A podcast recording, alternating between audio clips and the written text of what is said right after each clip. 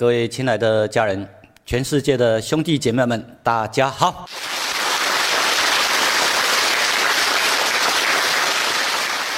这一节我们来探讨《道德经》的七十八章。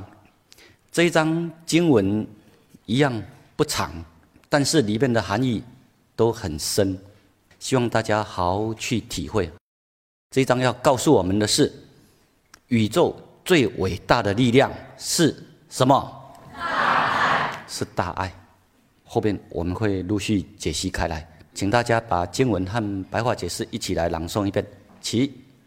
第七十八章：宇宙最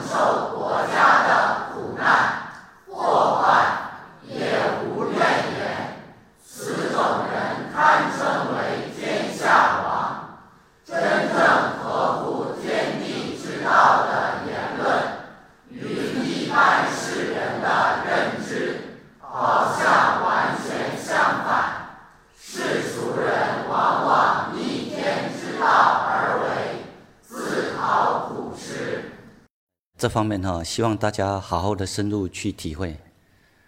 为什么说《道德经》是地球上最高智慧的结晶？因为那种思维的方式、生命运作的方向，包括为人处事，这种这些观念跟一般世俗人的所理解的方向是有很多不一样的。一般人为什么不容易理解它？因为你用自我在运作，用自我在思维，所以你就不容易体会到里面的深意。啊，《道德经》就是希望我们能够提升到高等的心灵、高等的智慧，因为要这样做，家庭才会和谐，社会才会真正的祥和，世界也才会真正的和平。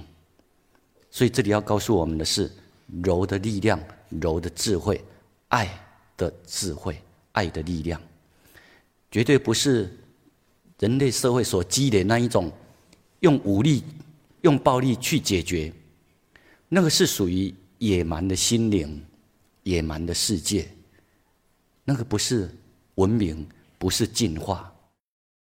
真正高等的心灵、真正文明、真正进化的心灵，是。没有战争的，不会用武力去解决问题的，都是用慈悲、用大爱来化解各种冲突对立。啊，所以这一章就是在告诉我们柔的力量、柔的智慧。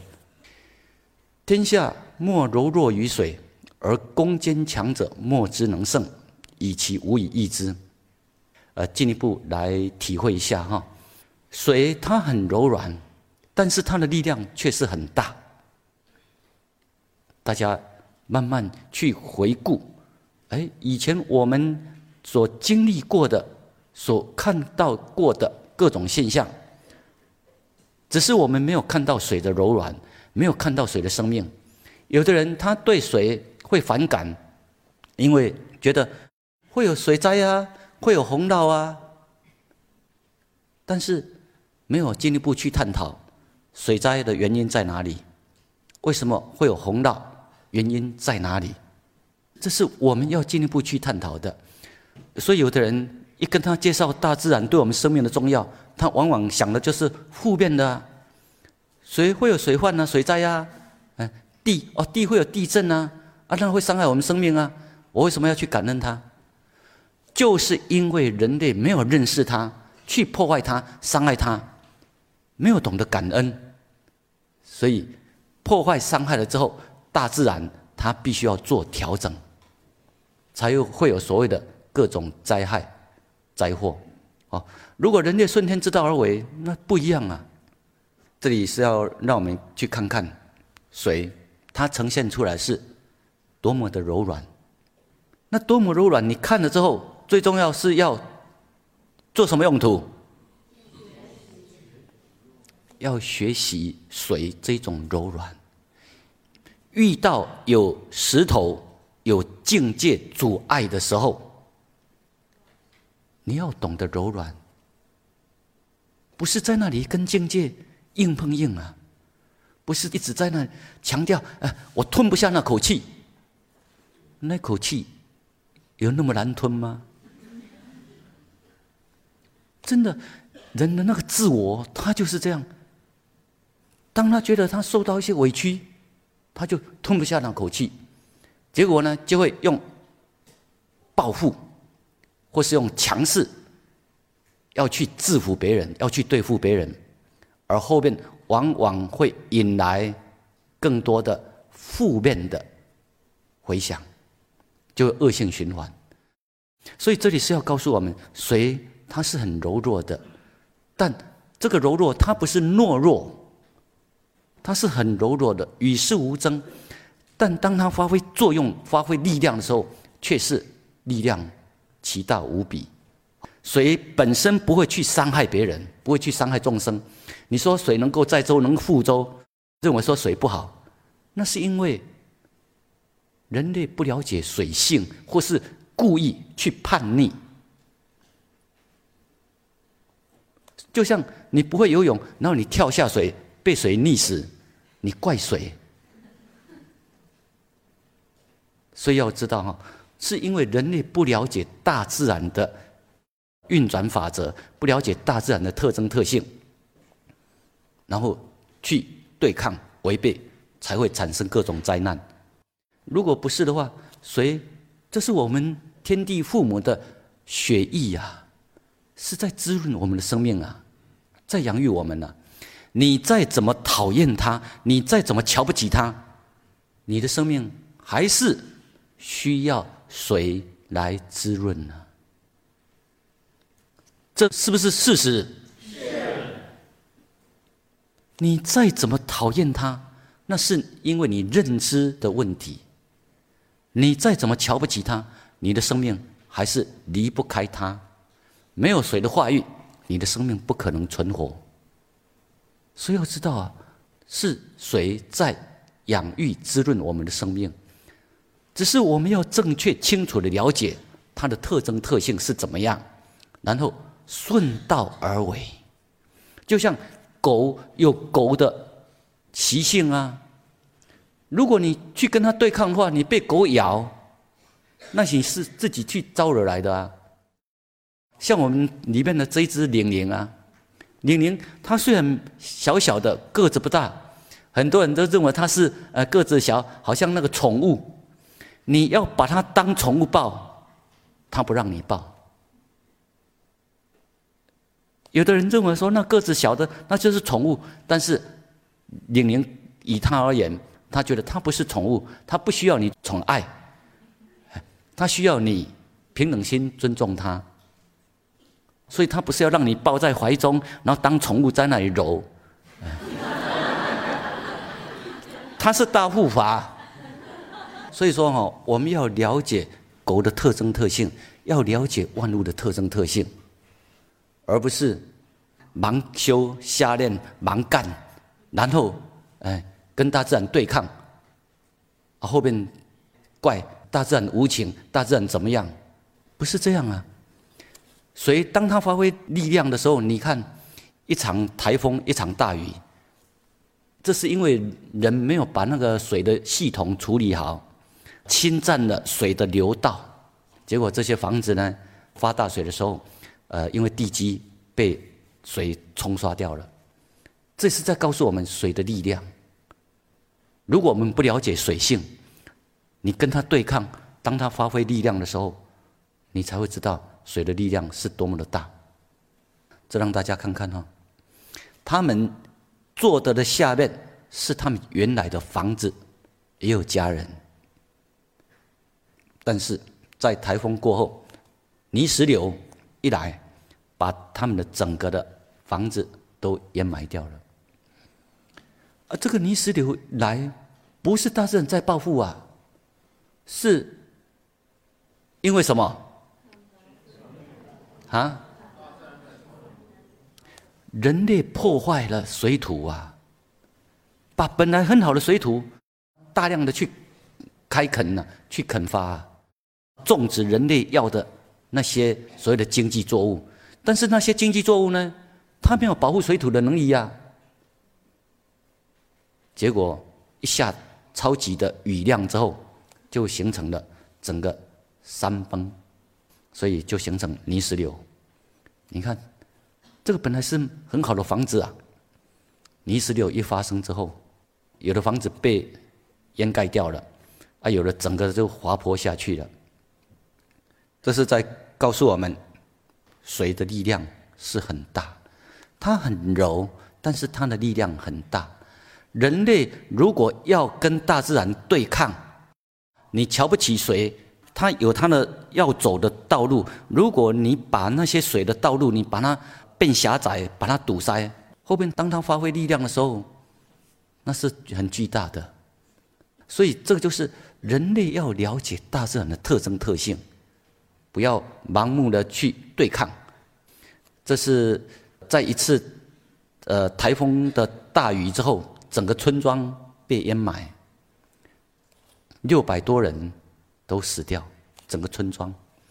啊，为什么呢？因为在他们的上面有工程在施工啊，有很大的工程在施工啊，那些工程施工又引用到炸药。所以把附近的土石都松软了，松软了之后下大豪雨，整个就泥石流，所以整个村庄全部淹埋掉。所以这里是要告诉我们，柔并不是懦弱，柔但它力量是很大的。如果把这个柔的力量，我们好好的善加应用，你有慈悲有爱心的话，它会发挥非常巨大的力量。大自然本身不会恶意的要去报复什么。如果我们不了解，我们要去对抗它、破坏它，大自然它发挥那个自动调整的功能一出来，它要调整的时候，那所发挥出来力量是很大的。所以这就是要告诉我们，大自然是很奥妙、很伟大，我们要。了解它，了解天地的运转法则，了解天地之道，了解万物的特征特性，然后顺天之道而为。能够这样的话，自然就风调雨顺了。不可以凭着人类所谓的哦，我们人类的知识、人类的科技、人类很厉害，人类是万物之灵，然后就为所欲为，要主宰整个地球。像这样的话。就会像前面老子所讲的，这个天地是神器呀。你如果要去抓取它，要去掌控它，你要去跟它对抗，后边就有很多的灾祸。就像历史上的大禹治水，还有他前一代他的父亲治水，为什么他父亲治水失败？为什么？因为用围堵的政策嘛，这样就会失败。而大禹呢，他就用疏导的方式。你要了解物理，了解它的运作方向，你用疏导就没有问题。像这里呢，这是前几年河北邢台那边发生的河体崩溃，结果哇，很大的地区就发大水，有些村庄就被淹没。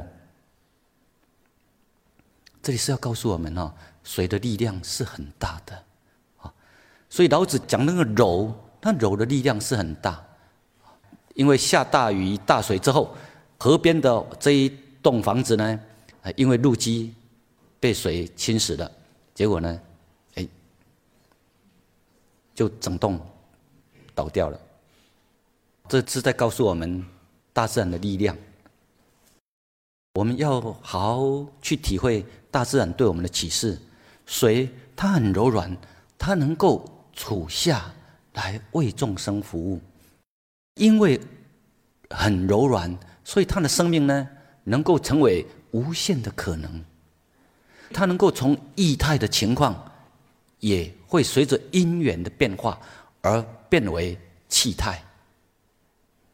来，大家好去体会哈。当你生命里真的能够呈现出柔软，你的生命就会成为无限的可能。而这种无限的可能，不是去伤害别人呐，你要。去伤害别人，那个都会有恶报的，都会有因果的，而且那种变化也都很有限的，因为你身心没有放松，那是很僵硬的。如果像水的话，它是无自性，水是这样的柔软，到哪里都是在利益众生。当因缘一变之后，它也可以从液态变成为气态，当它变成为气态之后，它又可以飘到各处去利益。更多的众生，生命成为无限的可能，哪里有需要就到哪里。这一句再请大家朗诵一遍，加强印象。我们再解析下来。其天下你能看到的一切，没有比水更柔弱的；但若要攻坚强者，没有比水的力量更大的了，因为有。胜过水。呃，这里是写到说“天下莫柔弱于水”。我在白话解释的时候就补上哈：“天下你能看到的一切，没有比水更柔弱的。”呃，因为就像空气、风啊，风你不容易用眼睛看出来，但风一样啊，很柔啊，风很柔。但当大自然要做调整的时候，出现台风，或是那个强烈的龙卷风，那个破坏力就很大。你看到这辆大卡车在发水的时候，结果呢，在不熟悉路况的情况之下，还是继续开，开到可能路基有被掏空的地方，结果呢，整辆车都掉到河里面，整个都。淹没掉了，这个就是水，它的力量是很大，但不是水要来淹没它，而是你不了解这些特征特性，在发大水的时候，你还开着卡车啊，开着那么大的车出去，在发水的时候，你看他还骑着摩托车要去挑战，结果。所以这些就是在告诉我们：我们不要逞强，要了解大自然的特征特性。不是谁要故意来报复，而是我们要了解大自然的特征特性。因为要跟大家讲一个很重要的核心，啊，很重要一些观念，请大家把这两页朗诵一遍，我再来解析后边的。七。天莫不知，莫能行。能胜强，柔能则刚。这种理论天下人都知道，但却很少人能做到，因一般人习惯于强化自我，强斗胜，不易柔软下来。这就是人类。整个集体意识这样熏洗下来的情况，因为都从被教育的情况哈，都是从自我出发。世界各国的那种教育观念，都是一直要强化人类至高，人类最厉害，人类怎么样，自我的生命多么的重要，然后一直在强化这个自我。不是说我们的生命不重要哦，我们的生命是很珍贵，但是人类被灌输成为强化那个自我意识，然后自我保护、自我膨胀，结果就形成用我跟一切境界在对立对抗。我们要了解，我们的生命很重要，每个人生命呢同样重要。我们人类的生命很珍贵，动物的生命一样很珍贵。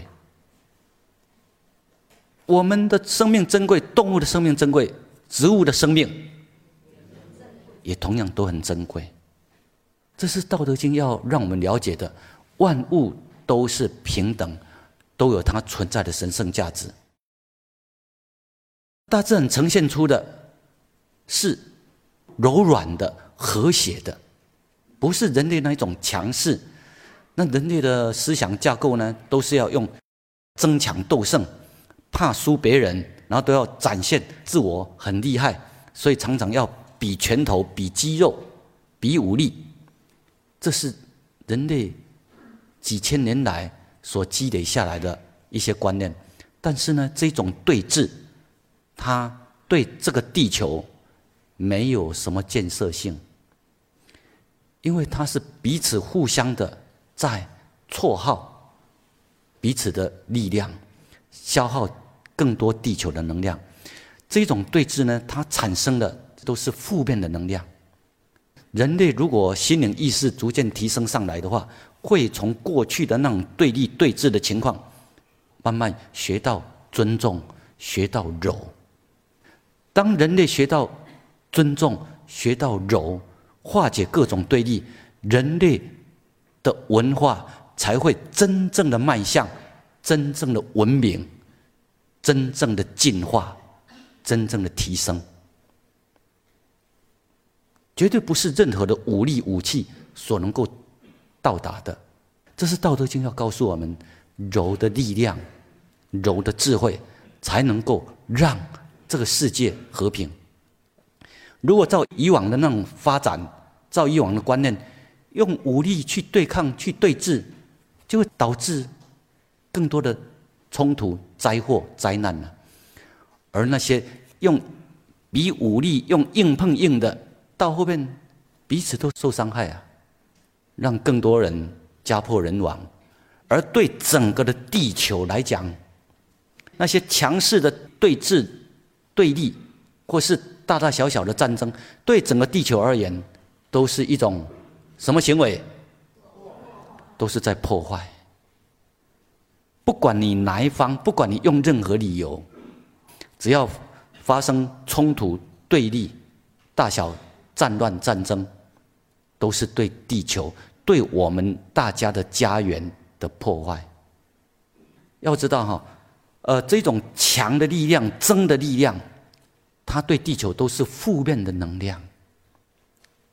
你要让这个地球真正和平和谐，我们要体会到柔的力量、柔的智慧。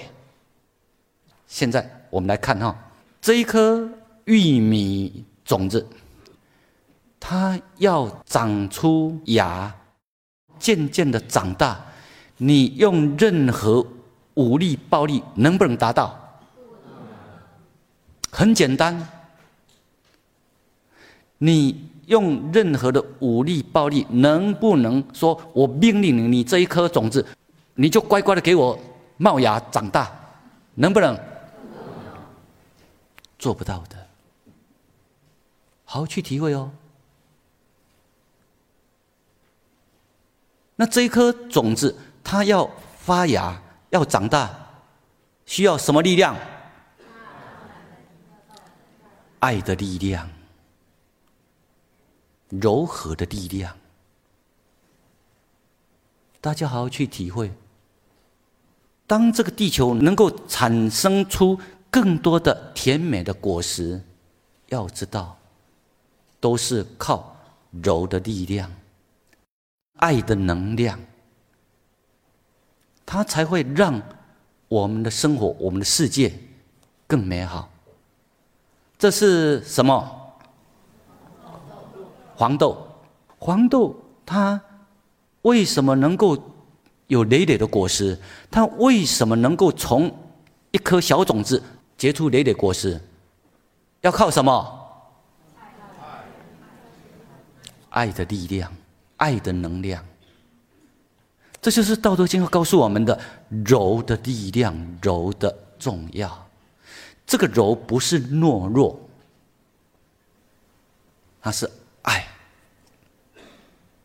爱的力量。大家好好去参悟哈。你用任何的武力，用任何的武器，能不能让这个种子发芽？来，大家好好体会哦。能够让它发芽、开花、结果，这就是正向的能量。你给它正向能量，它就会不断的产出更多的果实出来，大家都受益，世界各国都受益。如果你用武力、用暴力、用强势主宰命令，你不是给他爱的能量，你用的是武力、暴力，这个种子，大家好好去体会。包括你如果说我很厉害，你再不。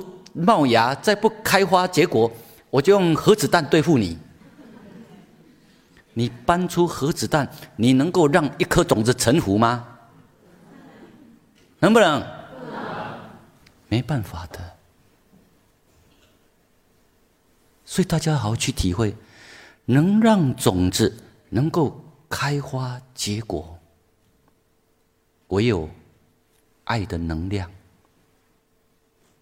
我有柔的能量，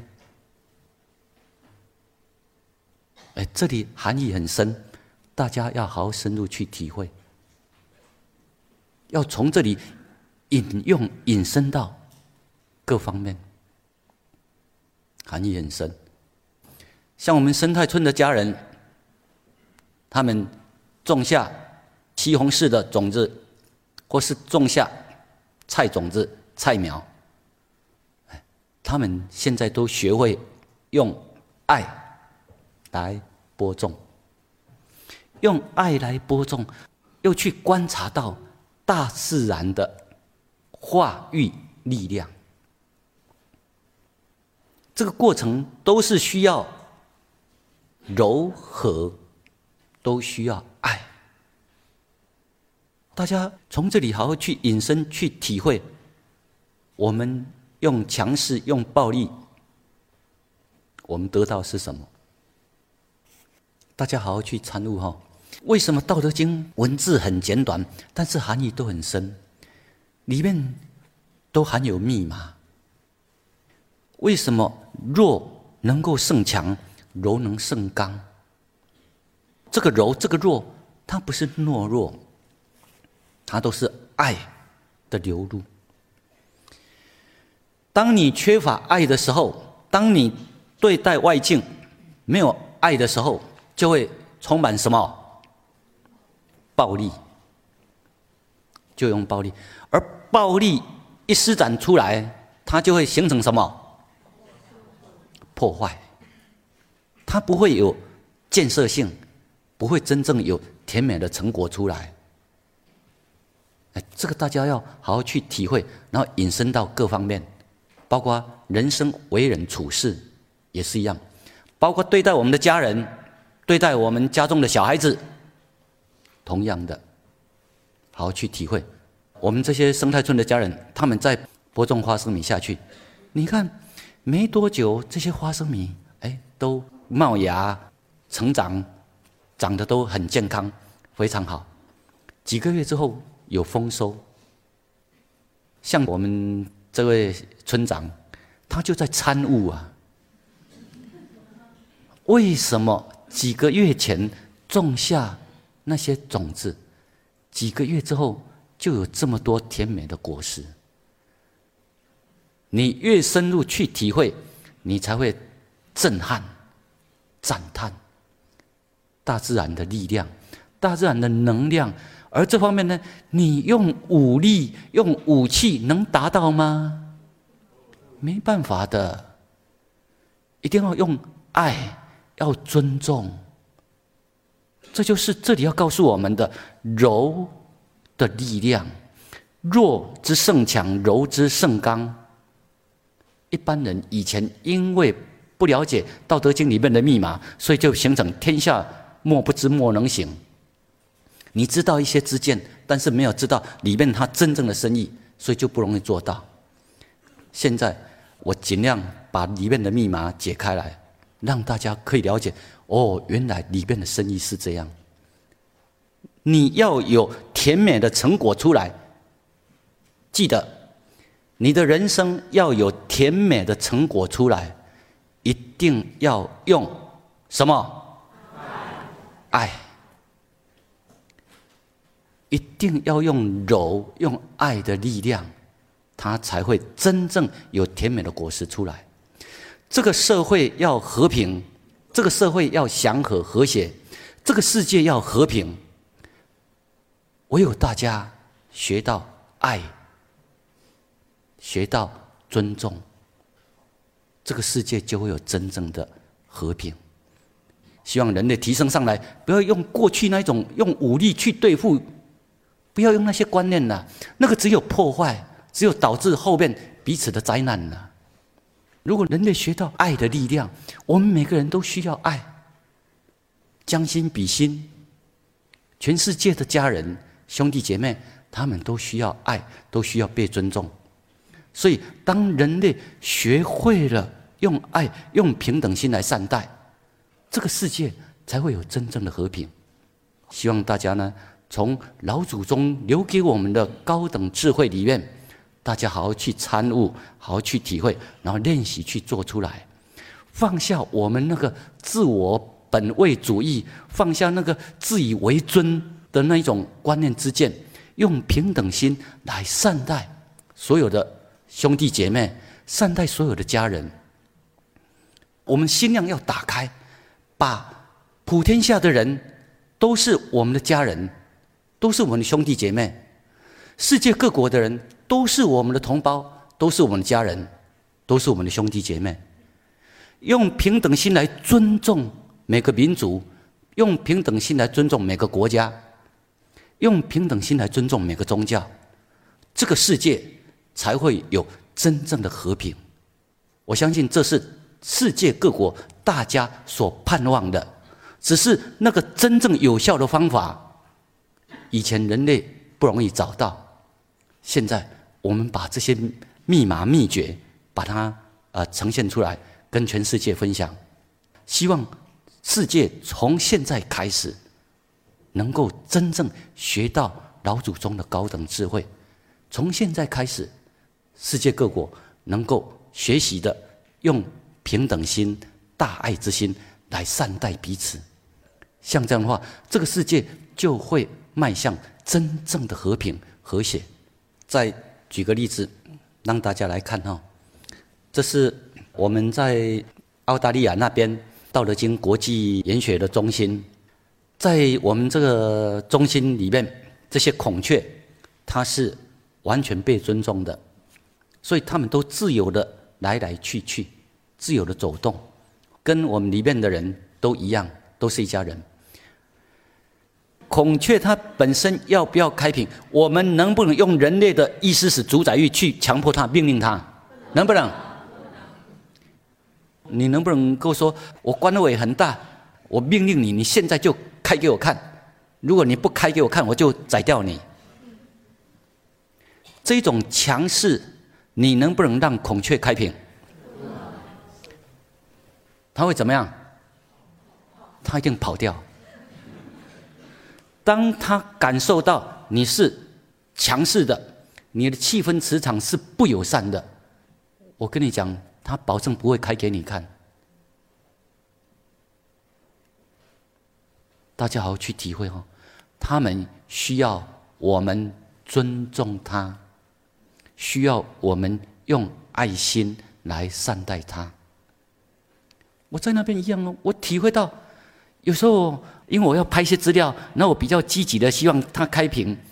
如果他感受我比较积极的这种情况的话，他不但不开，他就逃跑。当我用爱来善待、尊重他，你看，他就在面前开给我们看。大家好去体会哈，孔雀。如果你给他有压力、有惊恐，他一定不会开屏，因为他不开心呢。你给他压力，他就不开心。所以要知道哈，要将心比心。如果别人命令我们做什么，你会开心吗？不会真正开心。你不会真正开心，你的才华、你的潜能会发挥出来吗？如果是别人命令你去做什么事情，你顶多只是应付应付而已，你的智慧不会流露出来，你不开心，你的高等智慧就不会流露出来。万物都是这样，如果我们用强势、用主宰，它不会开的。当我们尊重它，这个就是我们要了解万物的特征特性。为什么要学道？学习大自然的法则。当我们了解之后，我们才会顺天之道而为啊，才不会用那个自我意识，然后要去主宰、要去掌控、乱搞，把整个家庭搞得很糟糕，把这个世界搞得很糟糕。要知道，人类是要学习天地之道。大自然之道，当我们懂得尊重它，你看哦，我没有给它任何压力，我尊重它，爱护它，结果呢，它处处都会展现出它的生命之美。你看，多么奥妙！孔雀，如果你懂得欣赏的话，它全身都是充满了艺术之美啊！它的颜色，它的构造，哇！如果你用死板板的头脑去看的话，你会觉得那个没什么。如果你用心灵来看、来感受，你会很赞叹，会很震撼。他们的构造之妙，他们的颜色之丰富、之奥妙，哇！你会赞叹。当你懂得欣赏他们，就是开屏给我们看呢，分享他生命的喜悦。唯有他在生命喜悦、快乐的时候，他才会开。他心开，他才会开屏。他在开屏的时候，请你要接受他的完整全部，不要他屁股给你看，你就在嫌弃他。你要懂得欣赏，他就会转过来，让我们欣赏他的生命之美。好，大家好好去体会，每个人都需要被尊重、被尊敬。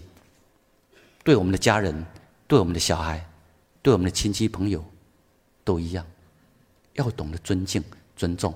如果我们越能够尊敬万物、尊重万物，万物它会把那个很美的那一面跟我们分享。为什么到哪里我看到的都是一个很美丽的世界，都是人间天堂？啊，为什么很多人他觉得这个没什么，那个没什么？因为你没有用心灵去感受，你没有用爱去看。这方面呢？我们需要学习的地方。当我们尊重它，你看哦，孔雀开屏那个很大，范围超过三米，超过三公尺，这么大的伞，然后在户外啊，风一吹，那个力量多大？力量很大，差点就把它吹翻了。你看哦，差点把它吹翻了，但是它还是尽量的撑住，又设法再开给我们看。所以我也很感动的，他就是乐意跟我们分享。当我们尊重他，懂得欣赏，他就是乐意跟我们分享。你看他被风吹的这样，还是一样设法来跟我们分享。所以希望大家学会什么是柔的力量、爱的力量。你真的去参悟悟透的话，我们就会渐渐的懂得去淡化那个自我。前面《道德经》里面所讲的，弱之胜强，柔之胜刚，天下莫不知，莫能行。你慢慢的，你参悟越深之后，你就能够做到了，因为你知道，哇，原来这样，它才会有甜美的果实，所以你就会朝着这方面去做了。母鸡，它用爱来善待这些鸡蛋，唯有爱，唯有能量，才能够让那些鸡蛋孵化出来。是不是这样？是。柔的力量，爱的力量，它才会有建设性。如果男人哈，你懂得用爱来善待，不管是你的爱人、女朋友或是太太，你懂得用爱来善待，他自然他就很乐意嫁鸡随鸡嘛。不止嫁鸡随鸡，他也乐意嫁狗随狗嘛。有没有看到？嫁狗随狗，还帮你生了一大堆小宝宝啊！所以啊，希望大家好好去体会爱的力量之大。当你体会到这种爱的力量之大，你会很清楚知道生命的意义、生命的方向。别人不了解没关系，你很清楚知道你的生命的方向感，你知道该怎么去做。别人不了解，别人数落批评，那都无所谓。你很清楚知道你要怎么做，所以你才会有很强的那一种看受力、柔软度。你有看受力、有柔软性出来，你才会体会到这一句话的奥妙里面的密码，你才会体会到。请大家一起把这两章朗诵一遍，起。大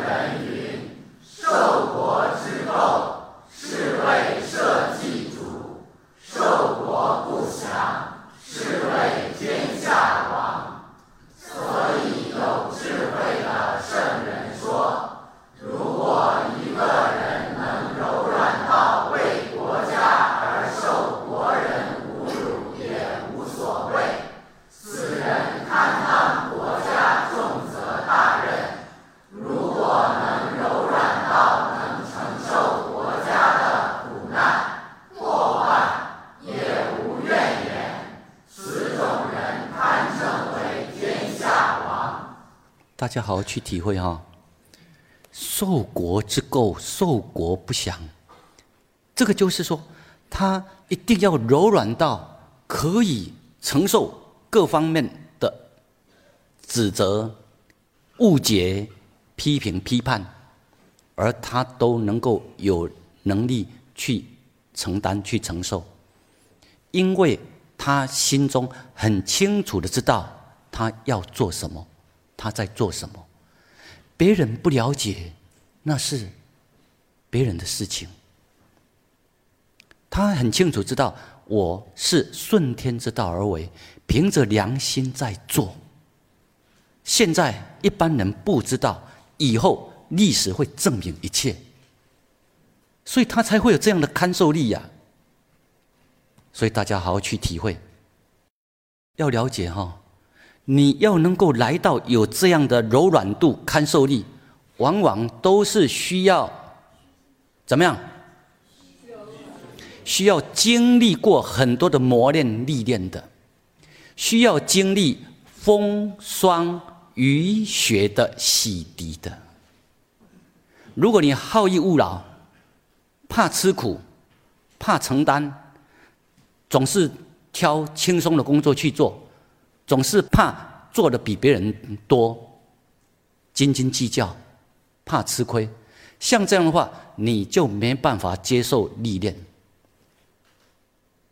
你看到这颗银杏，它活了一千五百年以上，为什么它能够活这么久？就是因为能够从小就接受风霜雨雪的洗涤历练。为什么能够成为国之栋梁？